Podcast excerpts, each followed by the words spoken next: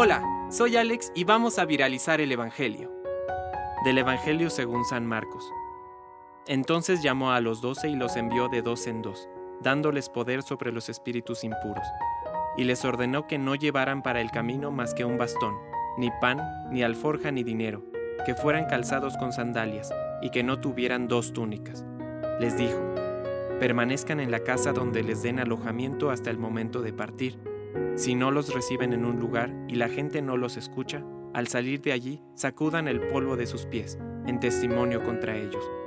Entonces fueron a predicar, exhortando a la conversión. Expulsaron a muchos demonios y curaron a numerosos enfermos, ungiéndolos con óleo. Palabra de Dios. Compártelo, viralicemos juntos el Evangelio. Permite que el Espíritu Santo encienda tu corazón.